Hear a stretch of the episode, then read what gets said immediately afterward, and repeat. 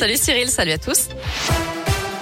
À la une, ce Go Fast intercepté au sud de Lyon. Lundi, la police judiciaire a mis la main sur une cargaison de 150 kilos de résine et d'herbe de cannabis. La marchandise était transportée depuis l'Espagne dans une voiture et deux autres voitures lui ouvraient la route. Le convoi a été arrêté au péage de Chana en Isère. Selon le progrès, quatre personnes ont été interpellées placées en garde à vue. Plusieurs d'entre elles étaient déjà connues des services de justice. Des soupçons de favoritisme à Glazé dans le Rhône, près de Villefranche. Toujours selon le progrès, la commune aurait confié des missions de communication à une société dirigée par un membre de la famille du maire actuel. De Longevial, et de l'ancienne maire Elisabeth Lamure, sans mise en concurrence pour plus de 200 000 euros. Un député de la Loire menacé de mort, Jean-Michel Miss a reçu un message qu'il a partagé sur Twitter hier soir. C'était pas la première fois qu'il est ciblé. Le 16 juillet dernier, quatre jours avant l'examen du projet de loi sur l'extension du pass sanitaire à l'Assemblée nationale, il avait déjà reçu, comme d'autres députés de la majorité, un mail contenant des menaces de mort.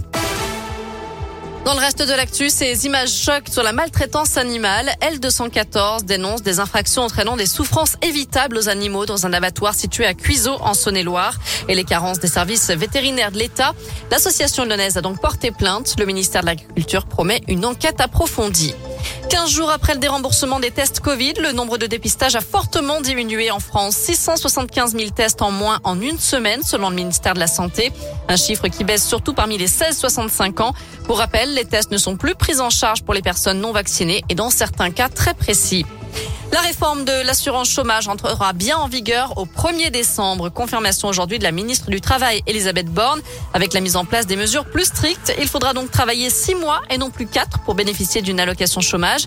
La dégressivité, elle s'appliquera plus tôt, à partir du sixième mois et non pas du huitième mois comme aujourd'hui, pour les salaires au-delà de 4500 euros.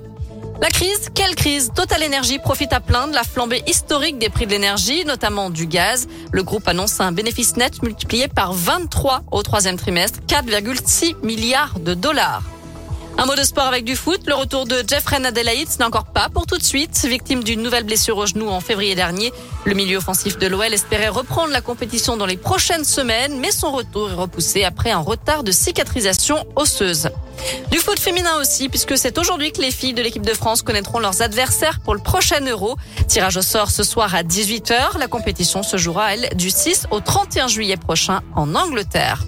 Enfin, Cyril, le meilleur bar du monde se trouve chez nous, à Ah, Lyon. Et oui, ah, le bar Le Dôme, situé au Grand Hôtel Dieu de Lyon. Il a été élu lors des prix Villégiature Awards 2020-2021. Voilà, On si vous cherchez une idée euh, pour aller boire un petit coup, Alors oui, toujours certes. avec modération. Voilà, c'est ce que j'allais dire. C'est important. Voilà. Voilà pour l'essentiel de l'actu. Côté météo cet après-midi, bah, c'est un temps aller boire un petit verre, hein, pourquoi pas. Avec Au modération. soleil, avec modération toujours. Les lunettes. Du soleil, du ciel bleu et des températures qui grimpent jusqu'à 18 degrés dans la région.